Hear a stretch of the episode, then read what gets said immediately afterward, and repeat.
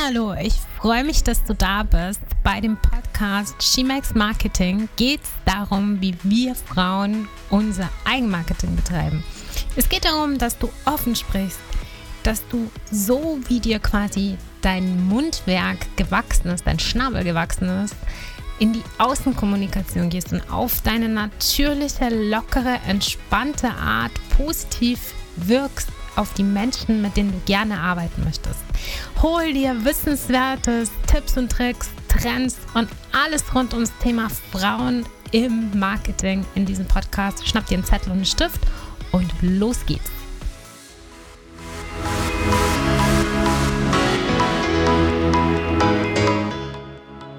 Herzlich willkommen auf meinem Podcast She Makes Marketing. Ich habe ganz lange überlegt, wie ich das Baby umbenenne, wo ich hin will und habe mich dazu entschlossen, dass ich uns Frauen in den Fokus stellen möchte. Ich bin nämlich der Meinung, dass wir den Bereich Marketing und Kommunikation im Innen und im Außen als Frauen komplett anders angehen dürfen, sollen, müssen, wollen, können, je nachdem, wie du das siehst, in jeden Facetten auf jeden Fall und habe mir überlegt, wie kann ich das Baby nennen und das ist mir dann irgendwie zwischen Tür und Angel eingefallen. Ich meine, es war beim Duschen, habe mir gedacht, okay, keep it short and simple und so sind wir bei She Makes Marketing gelandet. In der heutigen Episode möchte ich dir erzählen, und zwar ganz aus dem Nähkästchen, die zehn größten Fehler, die ich gemacht habe im allerersten Jahr, indem ich mit dem Thema Marketing so ganz allgemein in Berührung gekommen bin und vor allem am Ende der Show, dieser Episode, wie ich sie hätte vermeiden können. Denn das ist natürlich dein Learning aus dieser Show. Ich freue mich, dass du dabei bist. Schnapp dir auf jeden Fall einen Zettel und einen Stift, dass du mitschreiben kannst oder schreib auch auf dem iPad mit, wie auch immer du das am liebsten hast, damit du die Notizen zur Hand hast, wenn du selber an deinem Eigenmarketing sitzt, um da ein bisschen was vielleicht anders zu machen, vielleicht sogar besser zu machen als ich damals.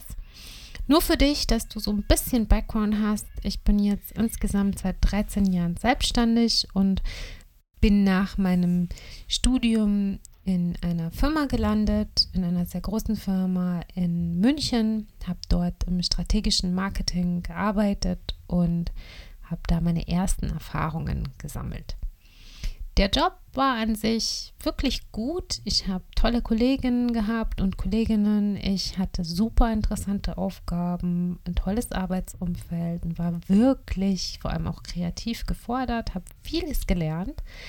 Aber ich habe einige Dinge komplett falsch gemacht, die ich rückblickend hätte auf jeden Fall anders machen können. Aber ich war gerade Anfang 20 und hatte wirklich null Ahnung, wie der Hase läuft, sagt man ja so schön, und bin deshalb in sehr viele Fallen getappt. Ich habe keine Ahnung, wie alt du bist. Ich weiß nicht, wie weit du von deinen 20s entfernt bist. Vielleicht kannst du dich noch so ein bisschen in diese Zeit reinfühlen, hast du ein bisschen Gefühl, okay, wie genau geht es einem direkt nach der Uni, wenn man so ganz frisch im Job ist und sehr motiviert ist auf jeden Fall offen ist und mh, mm, ich möchte sagen, so ein bisschen naiv auch an die ganze Sache rangeht, im guten Glauben, dass alles immer ein Happy End nimmt, sozusagen.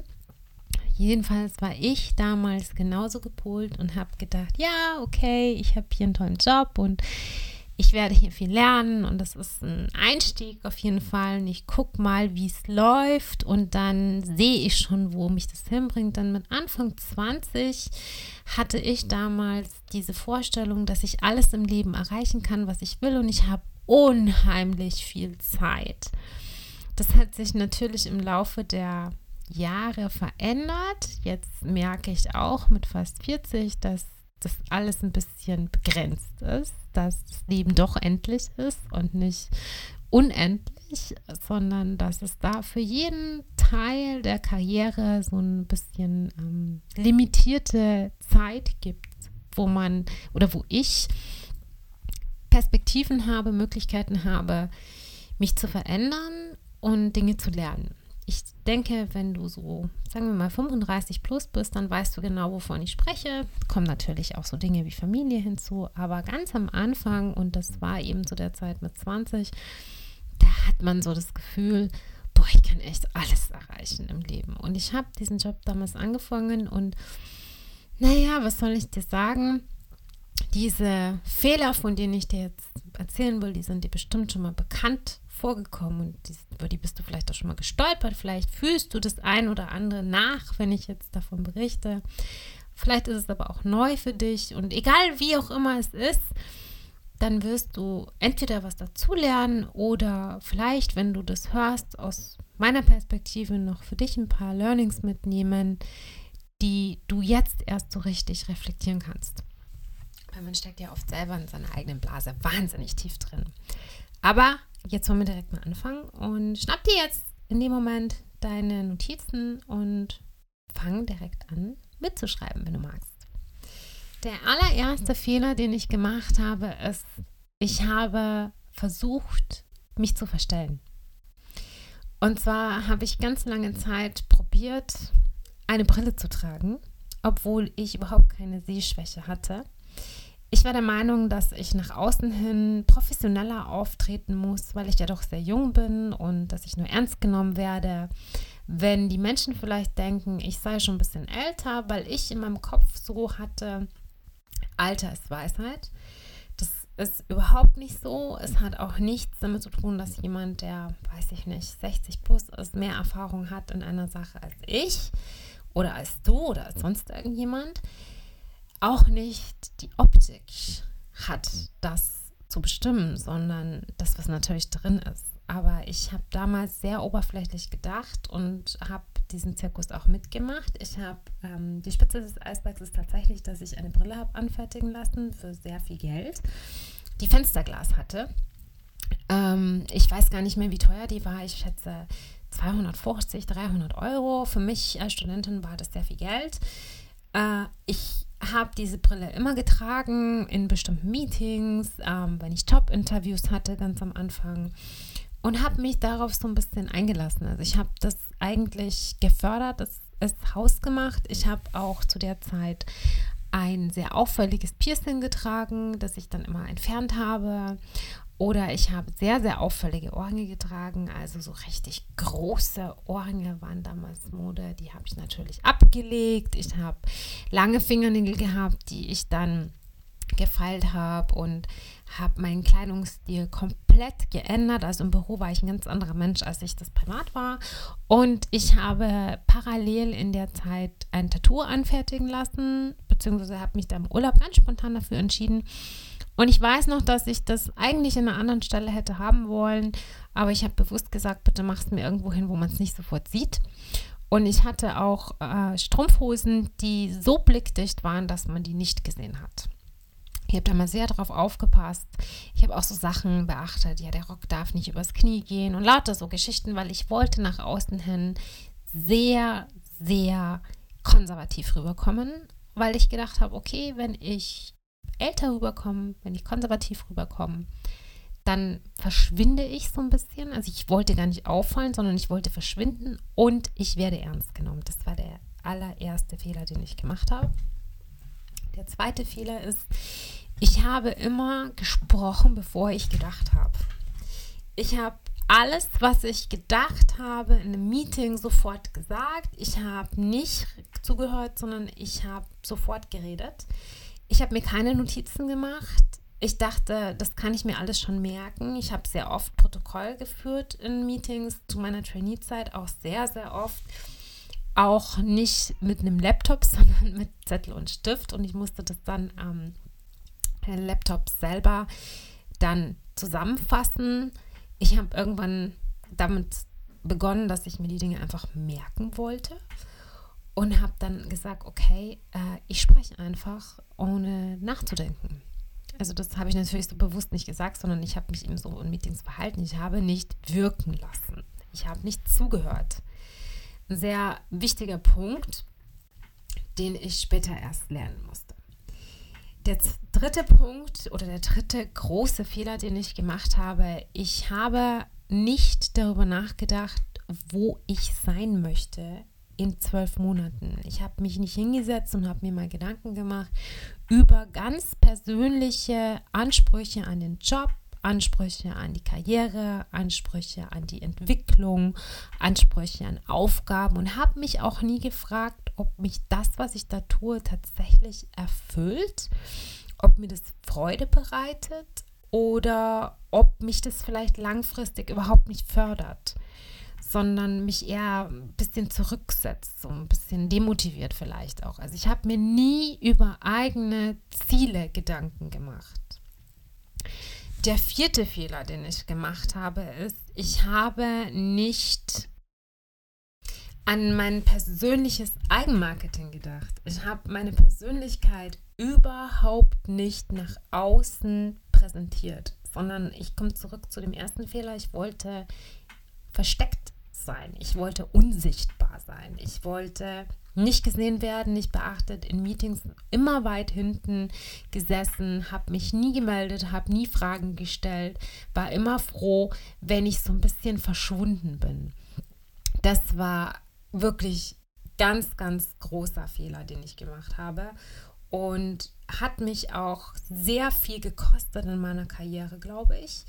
Ich denke, wenn ich von Anfang an so ein bisschen proaktiv gewesen wäre, wenn ich mich mehr getraut hätte zu fragen, hätte ich mehr Antworten bekommen. Vielleicht nicht immer die, die ich mir gewünscht habe. Vielleicht wären da auch unangenehme Sachen dabei gewesen.